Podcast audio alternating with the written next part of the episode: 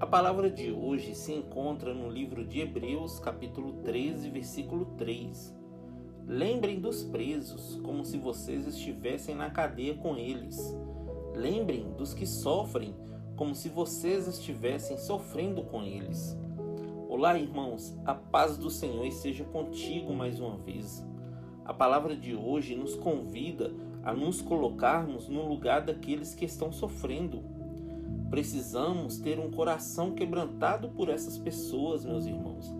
Jesus disse assim no livro de Lucas, capítulo 5, versículos 31 e 32. Não necessitam de médico os que estão sãos, mas sim os que estão enfermos. Eu não vim chamar os justos, mas sim os pecadores ao arrependimento. Jesus se sacrificou e se identificou com o sofrimento dos homens. Ele veio para nos dar vida e salvar a todos. Então, meu irmão, tenha um coração quebrantado e esteja intercedendo por cada pessoa que você conhece e que está passando por um momento difícil nesse dia. Saiba que a sua intercessão pode salvar uma vida hoje através do nome de Jesus. Amém? Que Deus abençoe você, sua casa e toda a sua família.